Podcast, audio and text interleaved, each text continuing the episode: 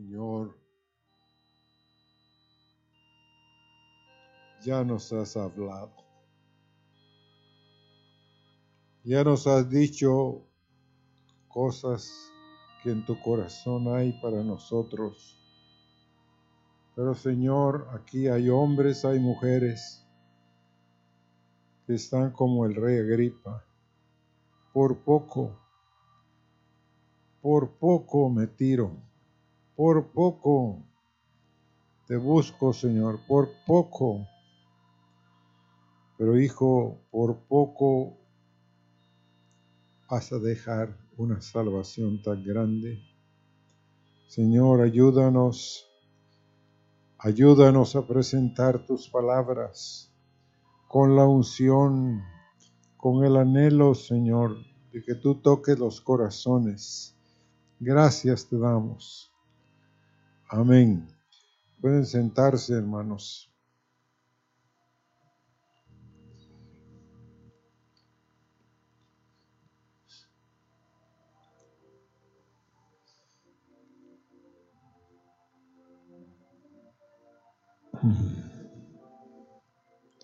Quiero hablarles, pues, continuando un poco con el tema del domingo pasado. Pero Dios anda buscando desde el principio de este servicio. El hermano Tomás nos instó que buscáramos al Señor que Él está anhelando que lo busquemos. Que Él tiene cosas que ni oído ha oído ni ha pasado a corazón para los que le aman. Y en el Salmo 24.6 dice, tal es la generación de los que le buscan, de los que buscan tu rostro. Oh, Dios de Jacob, dice nuestra porción. Pero en el hebreo, fíjense que no aparecen esas palabras de Dios de. La Biblia nuestra, la Reina Valera en términos generales, es una Biblia aceptable, un 80, 90%, fíjense. Pero hay cosas que tiene como esta, en las cuales los traductores les agregaron, porque no podían entender qué era lo que estaba sucediendo ahí. Entonces cambiaron lo que el hebreo estaba diciendo. Y miren, es justificable. En un documento usted puede ver diferentes tipos de palabras que pueden ser agregadas,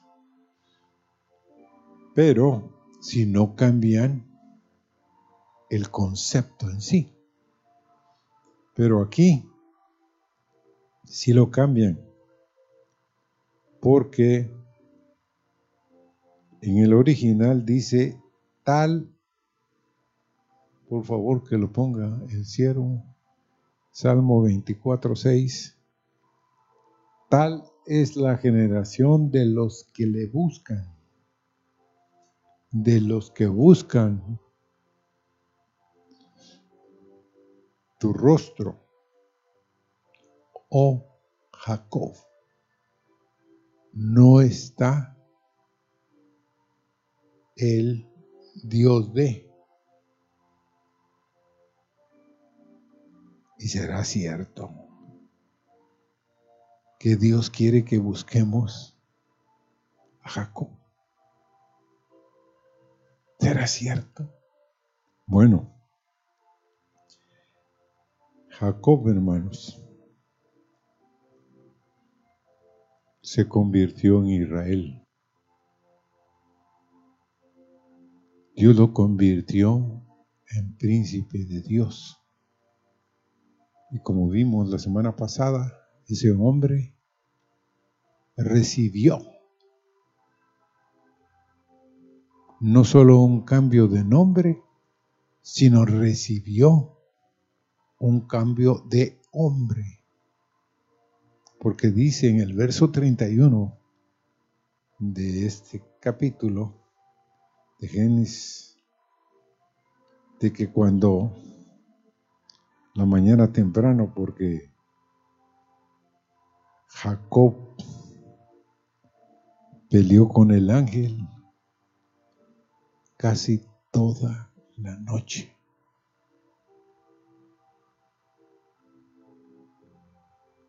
O sea, ¿qué tipo de guerrero era Jacob?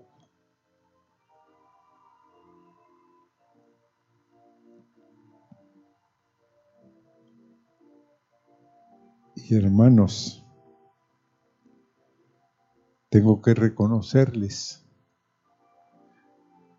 que yo empecé en una iglesia de Asamblea de Dios, el aposento alto.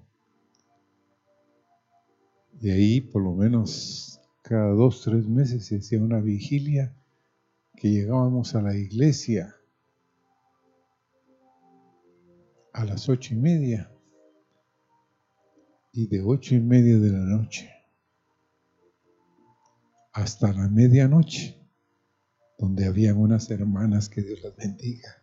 Nos daban cafecito con pan para seguir hasta las 5 de la mañana. Y lo hacíamos los sábados. ¿Alguno de ustedes ha estado en las vigilias? Doña Amelia, ya, dos, tres, cuatro, cinco. Pero si convocáramos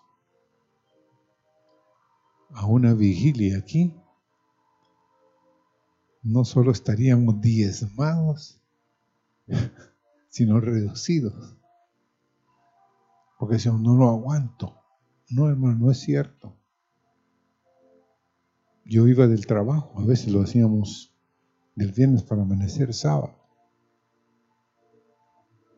Empezábamos estaba recogiendo a Meli y de ahí nos íbamos al servicio.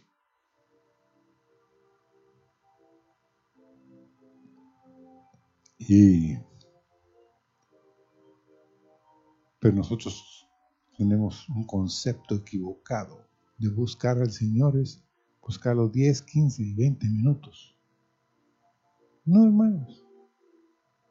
Dios nos da 24 horas, podemos buscarlo. 2.4, el 10%. ¿O no?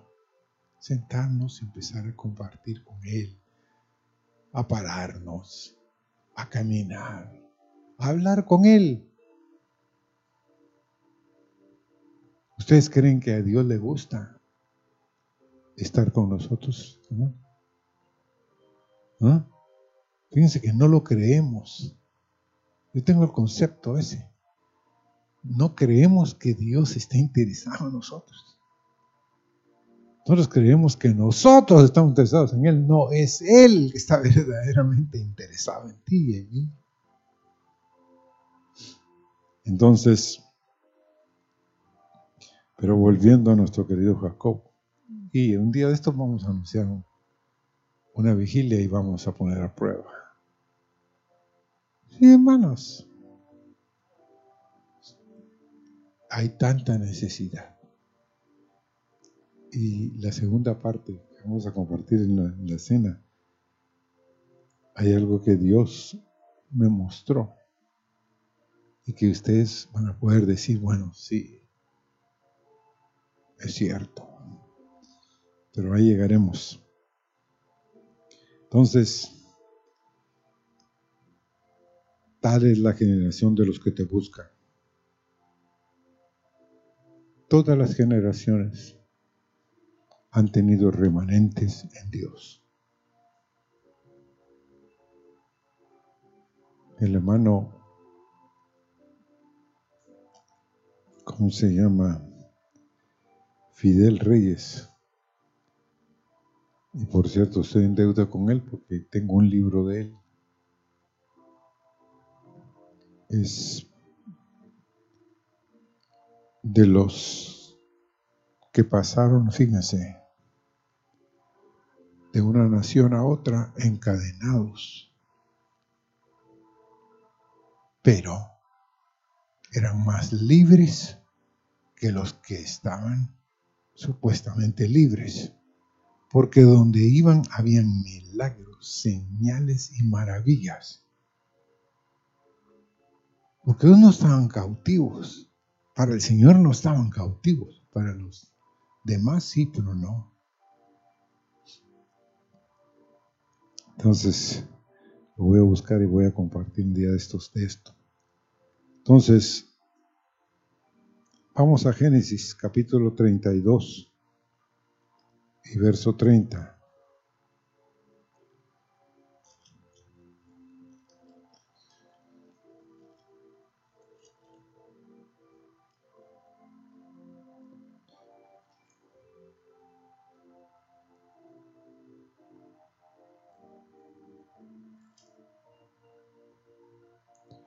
Y llamó Jacob el nombre de aquel lugar Peniel, porque dijo, vi a Dios cara a cara, y fue liberada mi alma.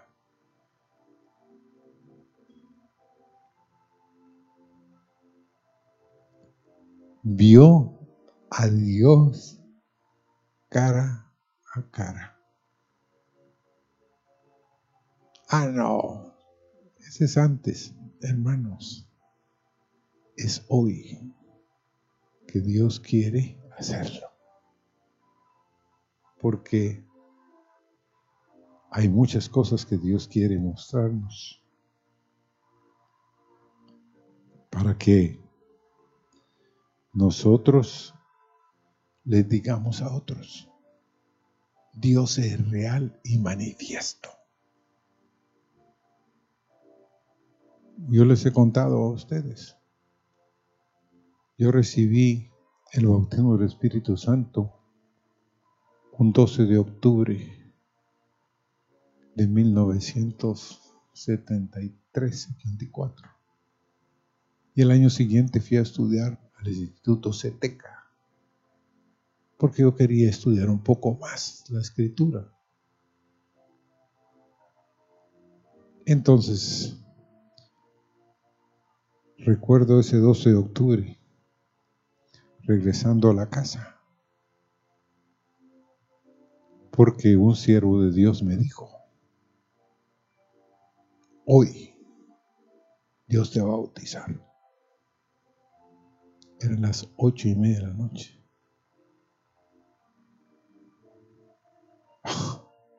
Bueno, entonces yo llegué con ese pensamiento a la casa. Entré, estacioné el vehículo.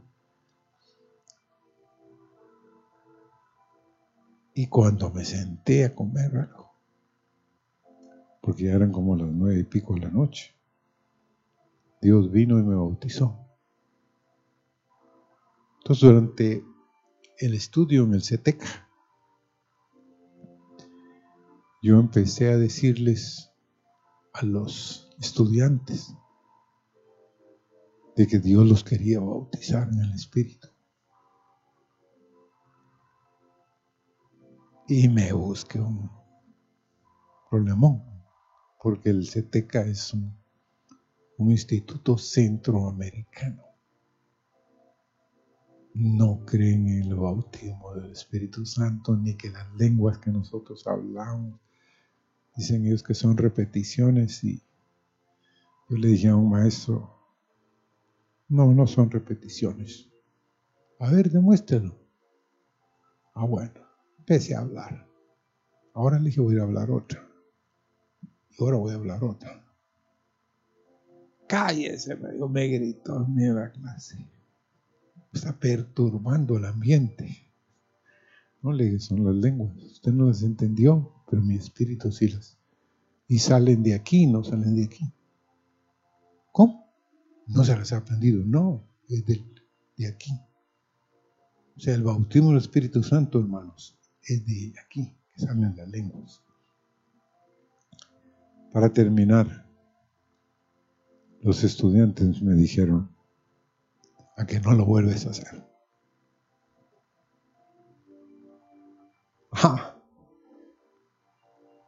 júntense y vámonos a aquel extremo porque aquí las paredes oyen.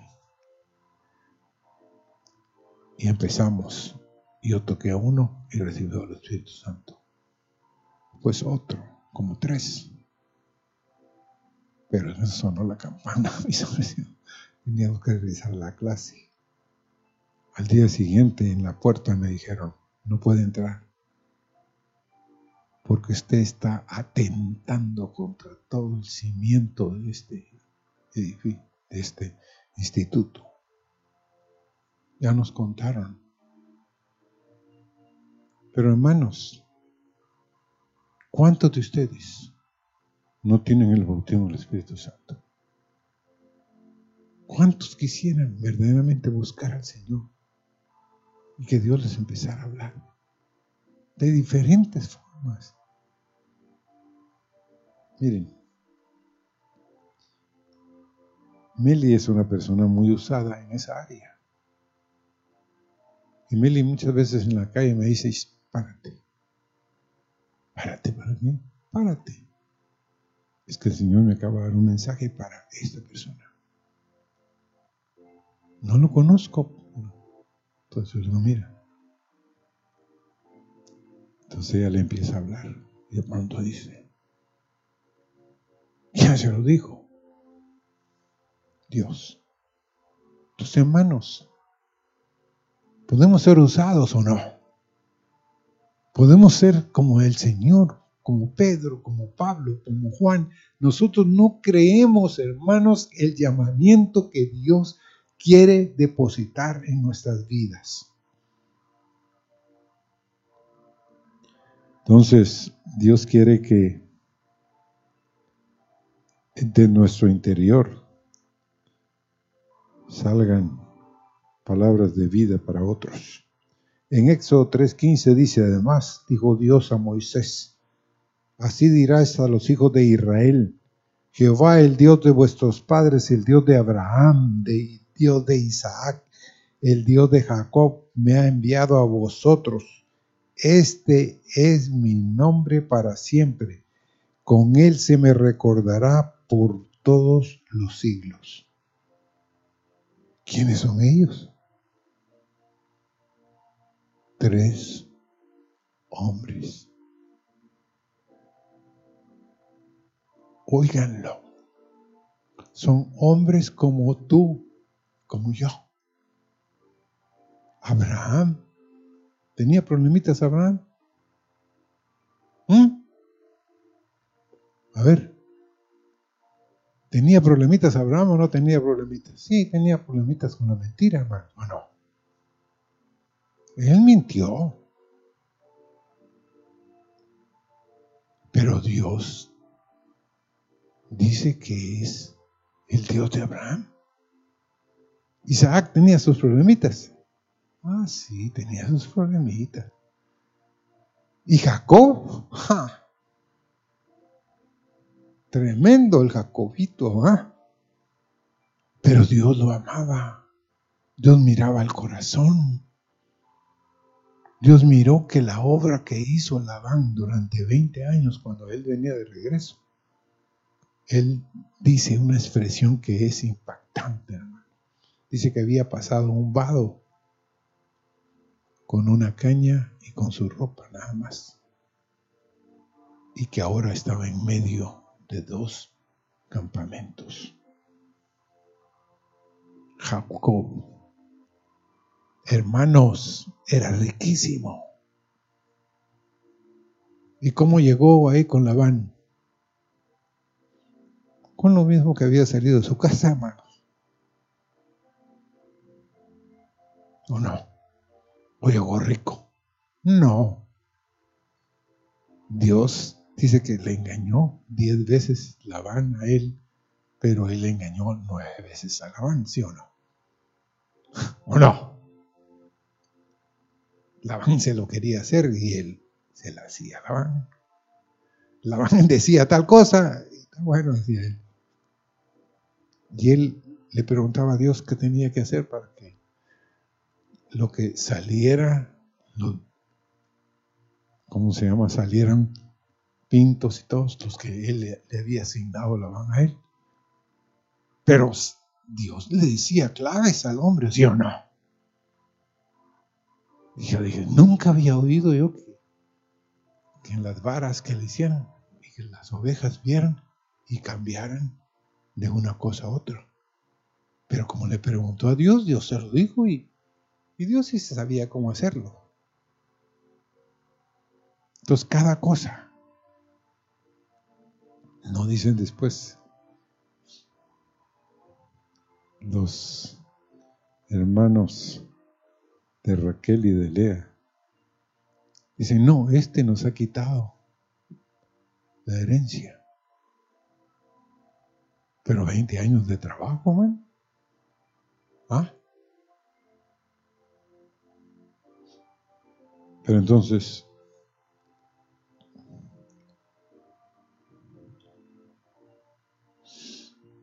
tenemos que captar la visión que Cristo en ti y en mí es la esperanza de gloria.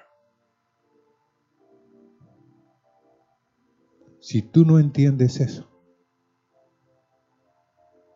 que Cristo en nosotros es la esperanza de gloria, no vas a avanzar en la vida cristiana. La iglesia no es el mejor club de la historia, hermanos. Es donde están, como dijo alguien, el arca de Noé. Los malos olores están en la iglesia, hermanos. Amén. Debemos anhelar, hermanos, a ese Cristo que vive en medio de nuestros hermanos. En Hebreos 3:6 dice, pero Cristo como hijo sobre su casa, la cual casa somos nosotros, si retenemos firme hasta el fin la confianza y el gloriarnos en la esperanza. Dice aquí que nosotros somos la casa de Cristo. ¿Oyeron, hermano? Somos.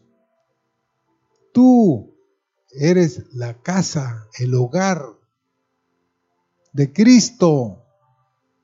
Amén. Qué privilegio, qué honra.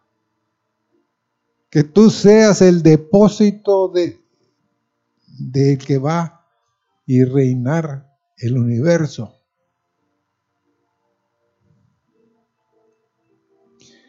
Y también Colosenses 1.27 dice, a quien Dios quiso dar a conocer las riquezas de la gloria de este misterio entre los gentiles, que es Cristo en vosotros, la esperanza de gloria. Y es cierto. Hay hermanitos, hermanos, difíciles, difíciles de soportar. ¿Sí o no? Pero si no lo soportamos, ¿ah? no vamos a poder beber del agua de vida que Dios derrama a través de esos vasos de barro.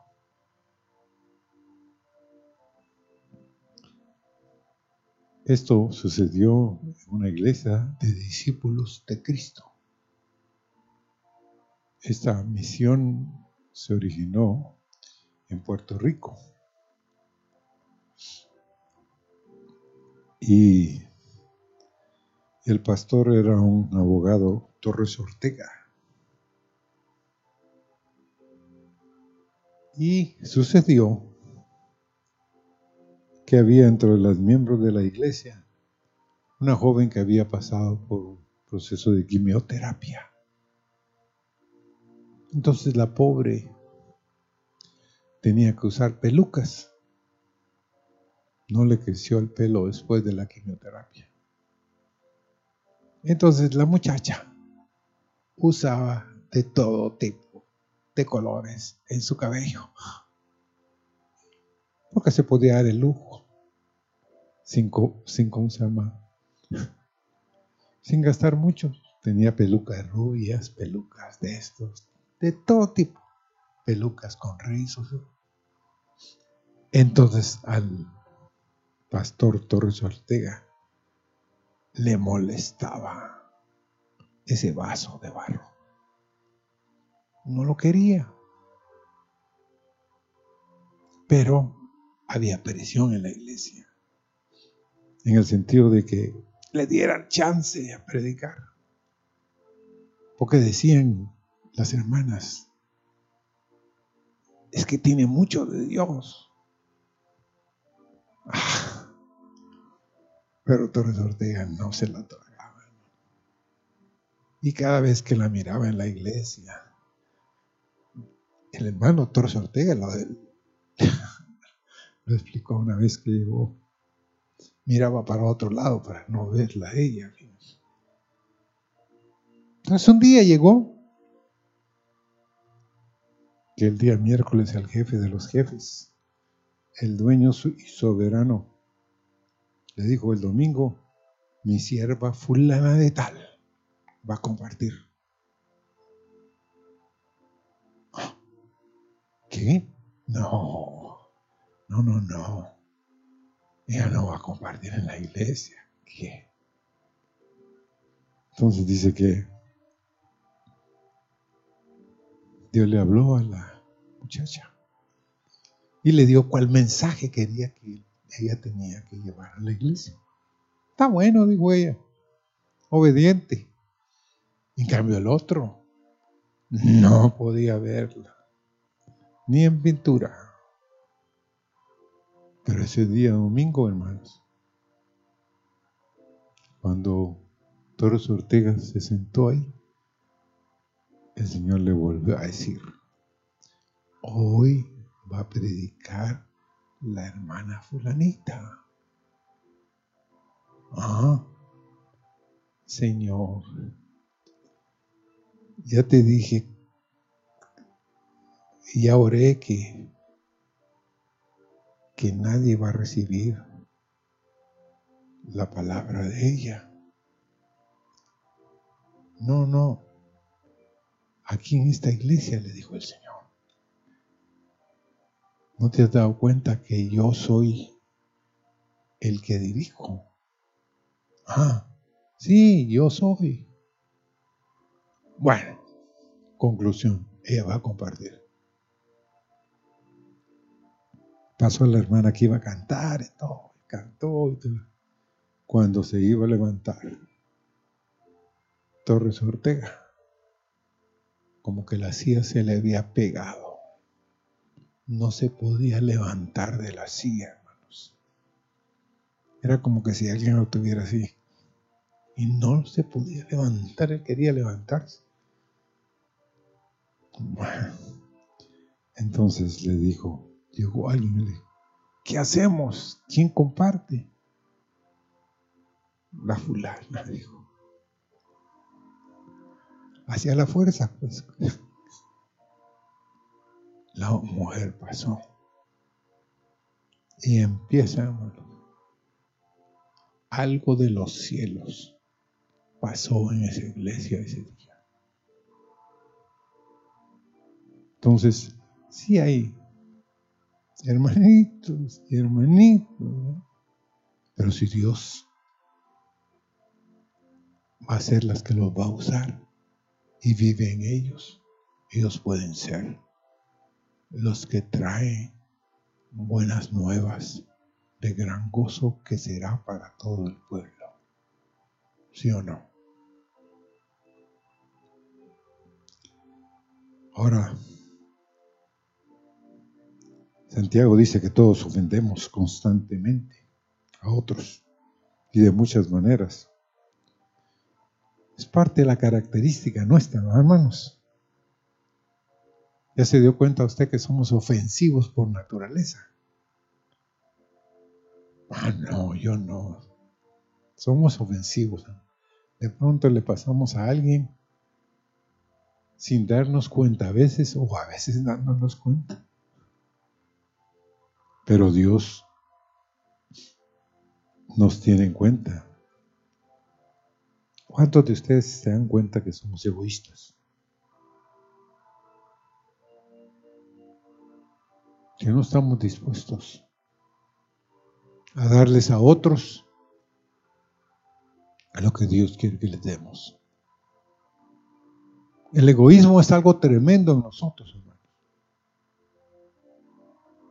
Pero Dios quiere tratar con eso. Porque Dios no es egoísta. ¿A que Dios no es egoísta, hermano? Dios no está buscando la fama para Él. Él ya tiene suficiente fama en el universo, en los ángeles y todo.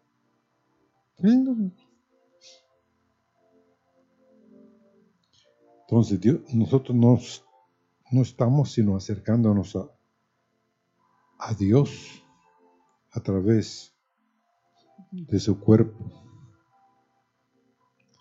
Y si no entendemos eso, que Dios está en el cuerpo, vamos a ser ofendidos y tarde o temprano el hermano, el hermanito, nos va a sacar de la iglesia por algo que diga él y que nos ofenda. ¿Sí o no? Tenga cuidado con eso.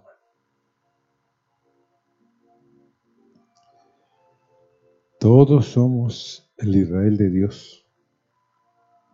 Llevamos su nombre. Y lo glorioso de llevar su nombre es que llevamos su vida. ¿Cómo? Así como llevamos el nombre de Dios, llevamos su vida. Lo que somos, y lo que Él es. Gloria a Dios. Dice que no nos hemos acercado Hebreos 12, del 18 al 20. Hebreos 12.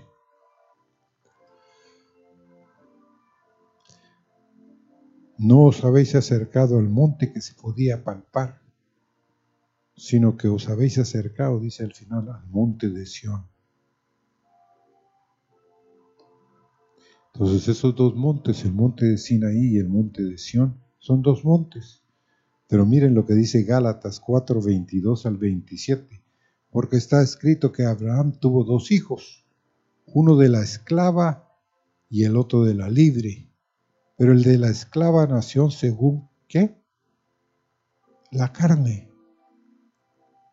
Más el de la libre por la promesa, por lo cual es una alegoría, pues estas dos mujeres son los dos pactos.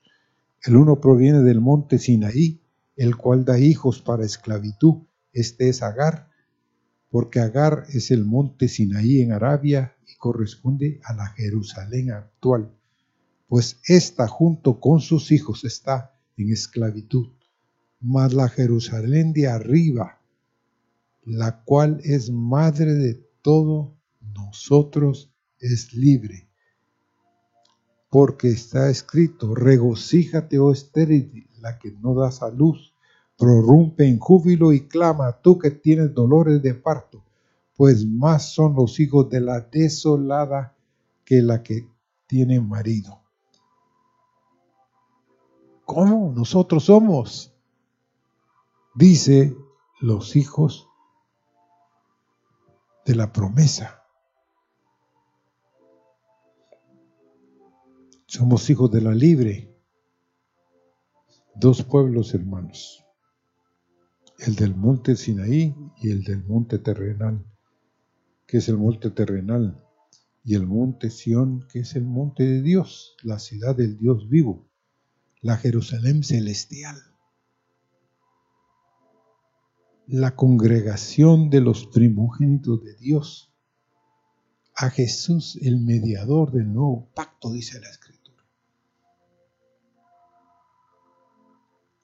Entonces nos hemos acercado, hermanos, a los preciosos vasos que Dios tiene y llenos muchas veces de Él.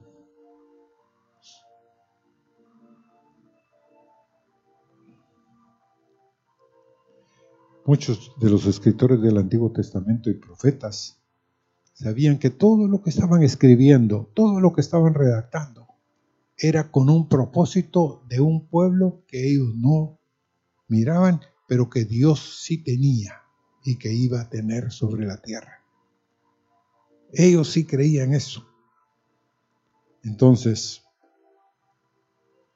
que nos quede bien grabado esto. Vamos a 1 Pedro 1, 10 al 12.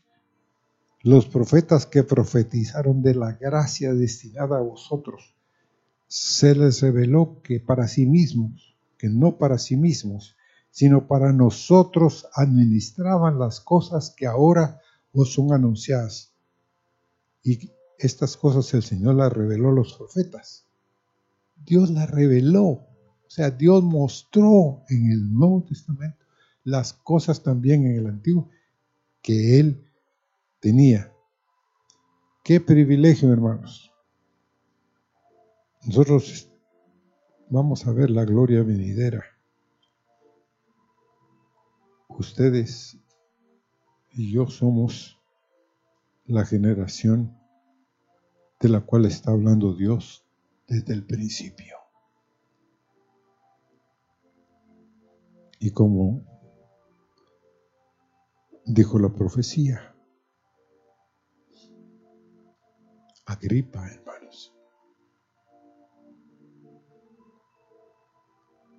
tuvo toda la oportunidad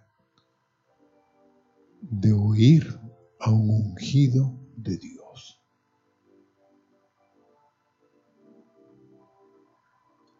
Pero le dijo, por poco me persuades a ser cristiano, por poquito. Porque Pablo le dice, yo sé que crees. Fíjense qué tremendo lo que le dice. Tremendo hermano, lo, confrontó. Él sabía que estaba casada con una mujer que era judía. Entonces lo confrontó. Yo sé que crees, Pero él le dice, no, por poco me haces ser cristiano. Y como dijo la profecía también, aquí pueden haber muchos agripas con una actitud en el corazón que si Dios levantara en medio de nosotros a hombres con los ojos de Dios, podrían pasarnos lista. Pero verdad que es cierto, hermanos, que hay cosas, actitudes en nuestros corazones que están luchando, que están diciendo, apártense de mí. Hay una lista grande en tu corazón, en cada corazón de los que estamos acá. Y Dios nos instaba a no detenernos. Porque en aquel día diremos lo que diga, dijo ese hombre está diciendo en el infierno. Por poco, Pablo, me persuades. Por poquito me hago cristiano. Por poquito, imagínense. Hoy ya no hay chance. Pero hermanos,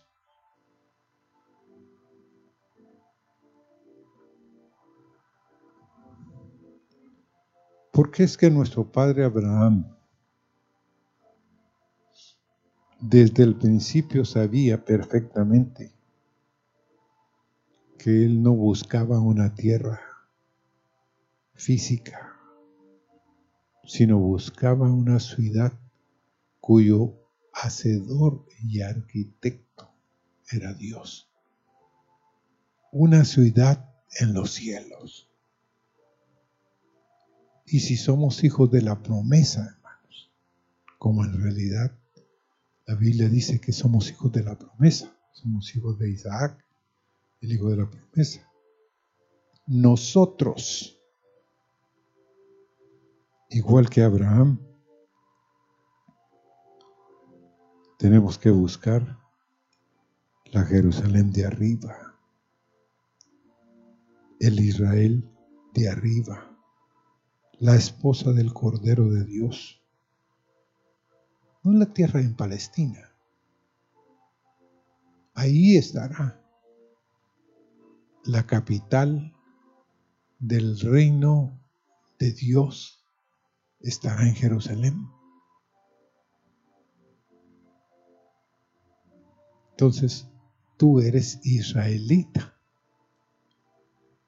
Si conociste al Señor, eres como, como parte de la familia de, de Cristo. Eres un hijo de la promesa. Y habrá ahí en Jerusalén 1500 kilómetros en cuadrado, donde será la capital de la cual Dios gobernará todo el universo. Y nosotros aquí preocupados.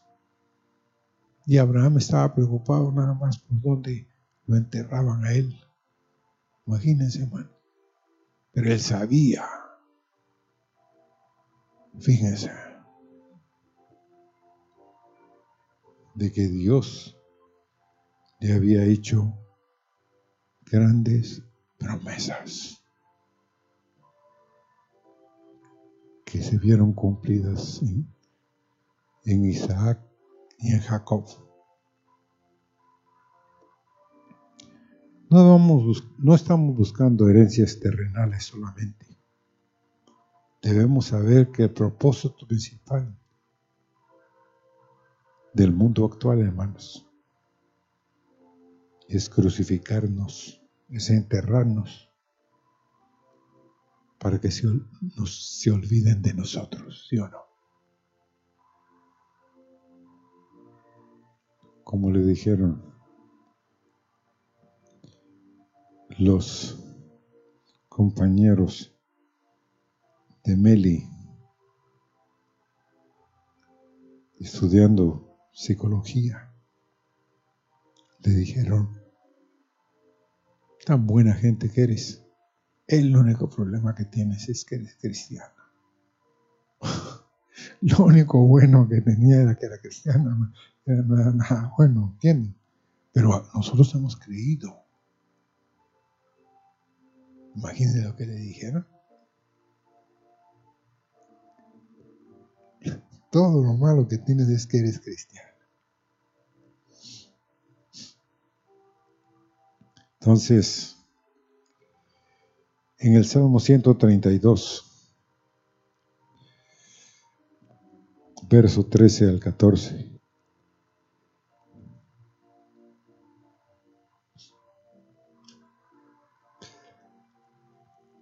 Porque Jehová ha elegido a Sión, la quiso para habitación de sí.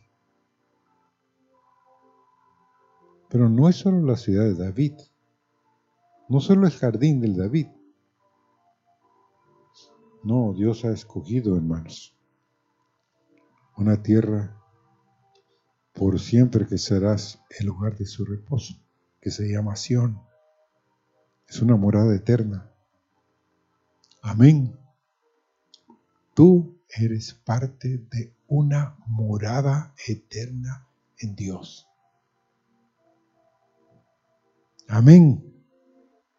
Regocíjate, dice la Biblia. Y, oh estéril, la que no daba luz, levanta canción y da voces de júbilo. La que nunca estuvo de parto, Isaías 54, del 1 al 5. Porque más son los hijos de la desamparada que los de la casada. Ha dicho Jehová, ensancha el sitio de tu tienda y las cortinas de tus habitaciones sean excesivas, extendidas no seas escasa, alarga tus cuerdas y refuerza tus estacas, porque te extenderás a la mano derecha y a la mano izquierda. Y tu descendencia heredará naciones y habitará las ciudades asoladas. No temas, pues, no serás confundida, y no te avergüences, porque no serás afrentada, sino que te olvidarás de la vergüenza de tu juventud y de las afrentas de tu viudez. No tendrás más memoria, porque tu marido es tu hacedor. ¿Cómo? ¿Qué es tu marido? El esposo de la iglesia es Cristo. Y Él nosotros somos la iglesia, la esposa. Entonces, tu marido es tu hacedor. Jehová de los ejércitos es su nombre y tu redentor, el Santo de Israel. Dios de toda la tierra será llamado. Amén.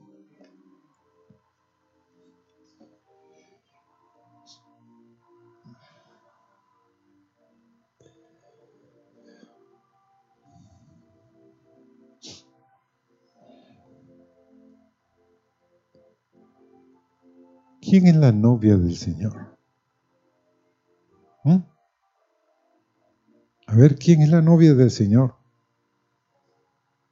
La Jerusalén celestial, la que descenderá. Y dice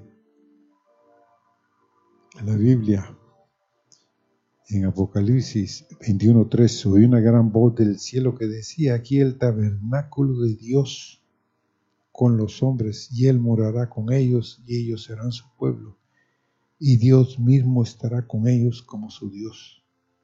Entonces, aquí habla de que la Jerusalén celestial es la novia del Señor. Entonces, tenemos que entender esto. Somos parte del Israel de Dios sobre la tierra pero estaremos en el Israel espiritual también con Dios y descenderemos. Si es que partimos, descenderemos con Él de la Jerusalén celestial, como parte de la esposa del Cordero de Dios. Es un, es un enigma, es un misterio, pero es una realidad. Porque en el Antiguo Testamento, el único Israel que Dios reconocía, son aquellos que habían recibido al Mesías, a los hombres de fe. Si eres un hombre de fe, eres una parte del Señor. Y vosotros sois hijos de Cristo, dice Gálatas 3, 28 y 29. Linaje de Abraham sois y herederos según la promesa. Y para terminar, hermanos,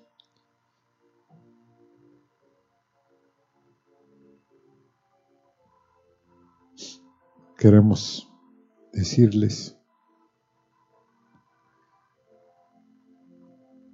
vamos a Amós, capítulo 9 y verso 11.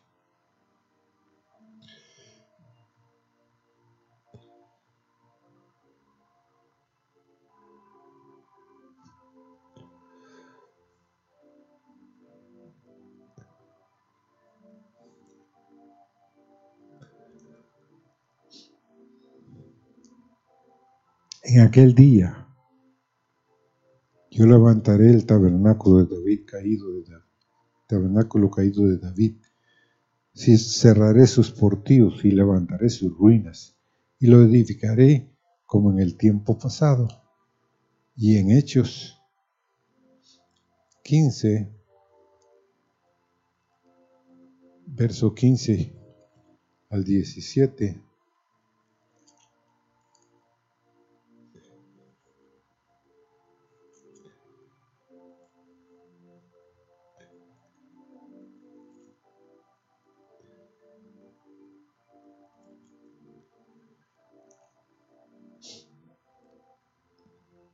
Dice así en Hechos 15, del 15 al 17.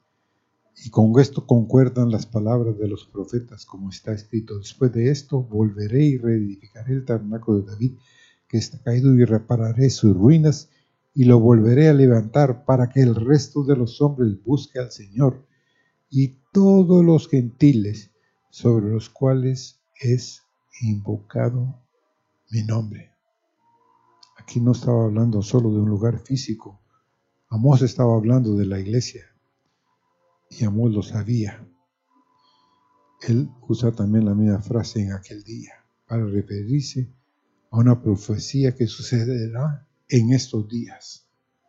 O sea que, hermanos, Dios anda buscando una generación que le busque, una generación que sepa que Él es su hacedor, su autor y consumador de la fe en nuestro Dios.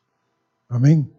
Señor, queremos agradecerte tener ese llamamiento, tener ese entendimiento que tú quieres que tengamos, que somos parte de esta heredad, Señor, de esa gloriosa heredad que está sobre la tierra, Señor, que no somos, Señor, el objeto puramente, Señor, del polvo de la tierra, sino que tú estás habitando en estos polvos de la tierra, llenándolos, Señor, de tal manera que somos hombres y mujeres de fe, hombres del Espíritu, Señor, hombres que hemos sido cambiados, Señor.